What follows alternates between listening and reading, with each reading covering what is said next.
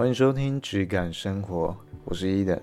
今天是我们第二集，我们来聊聊新手呢要怎么样从气味去选择适合你的精油。我有一个简易的三分法。我知道现在一般人开始知道精油、接触精油，几乎都是从气味的部分开始。无论是你去逛外面的店家，店家里面喷那种水雾精油啊，还是说从这个香氛产品或蜡烛，又或是香水、香皂这些部分接触到精油，几乎都是这种气味呢吸引到你。当然，气味只是精油里面非常小一部分的应用而已。但是气味是最直觉性的。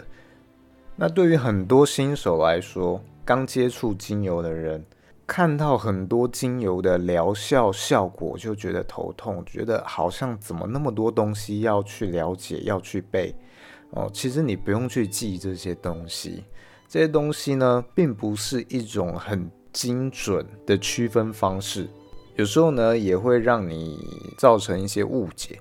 那我根据我的经验呢，统整了一个三分法，让你简易的可以去区分这种气味的用途。第一种呢，我们来聊聊前调的部分。前调是什么呢？如果有接触香水的人就知道，香水呢分为前调、中调和基调。这是什么意思呢？这其实就是气味，我们在闻到的时候，它其实是好像分层一样，分快慢进入到我们的感受、感知里面。那最前面被我们感受到、闻到的气味呢，我们就把它叫做前调。通常呢，这种气味跑得最快，那也是最容易挥发的精油，那就叫做前调。这种前调属性的精油呢，大部分会有一个气味感受，是让你觉得闻起来很轻。这个轻呢，不是轻盈的轻，而是清澈的清，清透的清。它不会让你觉得很厚重，而是很明亮的味道。同时会给你一种好像有一点凉凉的感受。那在这个油的外观呢，大部分是颜色很浅，接近透明，流动性也很高，不会很稠。当你在打开这个瓶盖，或者是滴在水氧机，闻到这个味道的时候呢，这气味进入你的鼻子之后，它是会往上冲到头部，冲到你的脑门的。它的气味很空虚的感觉，但是很短暂强烈。那这部分它有什么样的功效特征呢？它大部分可以用来激励和提振我们。什么意思呢？例如。我们开车开开很累，可能在高速公路上长途，那这种时候你就可以用这种油来激励你自己，提神醒脑一下。像是薄荷啊、尤加利都是属于这种类型的。你闻一闻，你就会觉得哇，瞬间都醒了。薄荷闻起来什么味道？就像你口香糖那样的味道，很类似，所以它是非常非常刺激、非常激励你脑袋的。那它精油的种类呢，大部分就是这种柑橘类的，还有草叶类的精油，几乎都是属于这一种前调类的精油。我讲的草叶类是什么意思呢？就是它蒸馏或者是它萃取的时候是以草叶为主去萃取的油，那就叫做草叶类精油，这样子区分。再来呢，我们讲到第二个类别。叫做基调的类别，基调呢，以香水来讲，它就好像是我们香味的基底。通常它不会用到太多，因为它的气味非常厚重、非常浓厚、很沉重。基调呢，以前很有名的就是会用到这个龙涎香去稳固它的香水，让它香香水的气味可以持久，不会挥散掉。它只要用了这种龙涎香，就可以抓住整个气味。龙涎香是什么东西呢？它就是类似是鲸鱼的一种呕吐物，里面混合了鲸鱼的分泌物。这气味本身，如果你在海边捡到，它就有独特的香味，然后可以持久不散，可以卖非常多钱。前阵子新闻就有人好像捡到这个东西，一颗就卖了六百万。所以如果你在海边捡到这个东西，记得拿去鉴定一下，好不好？那基调的精油呢，通常它有一种闻起来浊浊的感觉，它不像前调的油那么清明。清透、透彻、明亮，闻起来很厚重、很浓、很坚实，而且气味可以延续很久。那这种气味闻起来也通常比较让你感觉比较热一点，这种热也是我们中医讲的比较燥一点。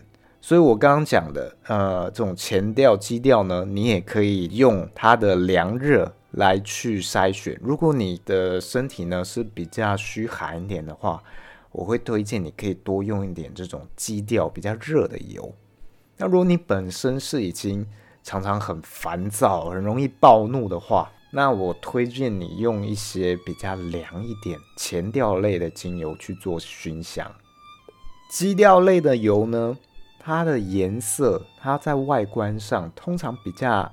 比较深一点，甚至有点不透明，流动性呢通常比较低，比较粘稠、浓稠一点，挥发速度比较慢。它如果你拿来，呃，可能滴在木器啊什么上面，它挥发速度很慢，有时候可以超过一天都还闻到那个味道。那在它的感受功效上来说呢，它可以给人一种镇定的感觉。那另一方面呢，它又能让我们探索到我们灵性的部分，像是印度的宗教呢，就非常喜欢用基调类的油，像檀香之类的，在他们静坐灵修的时候点上这样的油，协助探索他们的灵性部分。精油的种类呢，它大部分是这种根茎类去萃取的，或者是木头类的。嗯，几乎都属于基调，像檀香这类。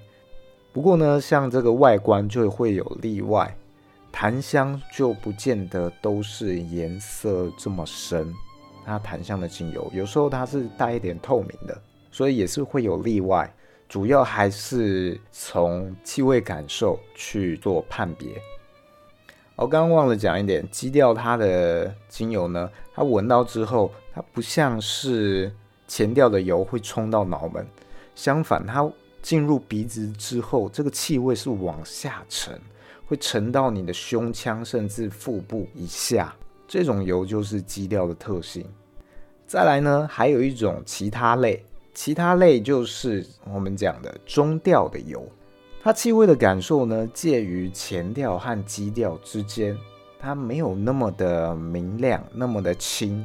也没有那么的厚重，外观上它透明中带有一点颜色，气味挥发的速度也是介于之间，比较中等。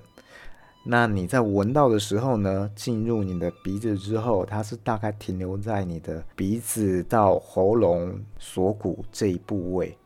它气味的感受上来说，它有一种平衡和重置的一种功效。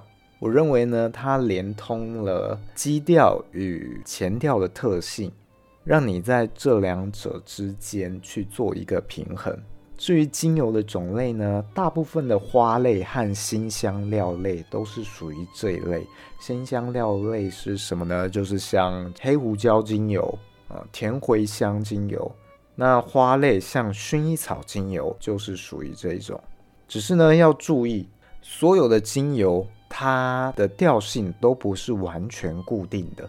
我就曾经进了一批薰衣草精油，它闻起来其实是带有一点前调特性，它闻起来比较清爽，比较轻盈透亮。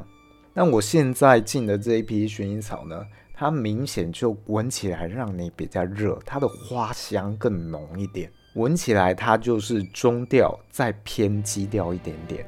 所以真正好的精油呢，它的性质波动是很大的，你没办法完全去说啊，某一种精油什么种类，它就是代表了什么，它都会受到产地的不同，它照料方式的不同，甚至每一个季度不同都会有影响。即使同一个农场，它不同批次都有可能会有差异很大的状况发生。当然，如果你是假的精油，不是纯的精油，就没有这种困扰啊。它可以每一批都弄得很像。那如果你手边的精油，你闻了之后，这种根茎类的油、木类的油，根纹前调的油，像薄荷、尤加利，你没有明显感受到它上升下沉这种感觉的话，那一方面有可能你的感受度特别不敏感。第二种可能呢，你用的不是纯精油，甚至它有可能没有精油的成分在里面。因为纯精油呢，它含有的这种特征调性是非常明显的。你要怎么样知道你的敏感度好不好呢？究竟是你的问题还是精油的问题呢？你去感受一下你的食物，你吃饭啊，像是以饮料来说好了，薄荷茶这一种闻起来就是凉感，就是前调类的。像热咖啡这一种，它闻起来就没有那么的清明透亮，闻起来很厚重很浊，它就带有这种基调的特性。如果你分得出这两种的差异，却分不出你手边的精油，代表那就是精油的问题，不是你的问题。所以你就知道你手边这一家精油，你就不要乱买了，它根本不是纯精油，它可能就只是厕所的芳香剂而已。你有可能会说啊。啊，它有很多证明，它有有机认证啊，什么？没错，即使在厕所芳香剂上都可以找到这些认证，一样都有厂商可以提供这些。所以不要再拿这些分析报告还有有机认证来当精油辨别的标准了，好不好？有机会的话，我再把这一部分拉出来特别讲一集。那做一下总结，前调类精油闻起来轻，颜色浅。有激励提振的效果，大部分柑橘类、草叶类的油都是这一类。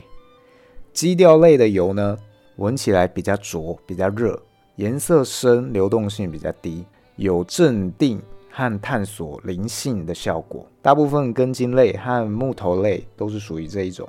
中调的油呢，气味介于基调和前调之间，外观上透明中带有一点颜色。气味感受会有平衡、重置自己的效果。精油的种类呢，大部分的花类、辛香料类是属于这一类。以上的分类呢，都不是完全绝对性的，还要再看你的精油来源、它种植、蒸馏的状况。那今天这一集就大概到这里。喜欢的话，记得到 Apple 给我留五星好评。有什么建议，可以在评论跟我讲。谢谢大家。